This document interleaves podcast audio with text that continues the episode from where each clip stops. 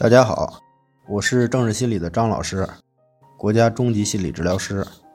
关于焦虑，事实上，在强迫症、社交恐惧症中的不安体验都是焦虑，区别是相对固着和不断变化。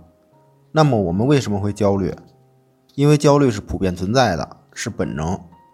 问题是过度的焦虑，无论在广泛性焦虑和惊恐发作中，都是过度的问题。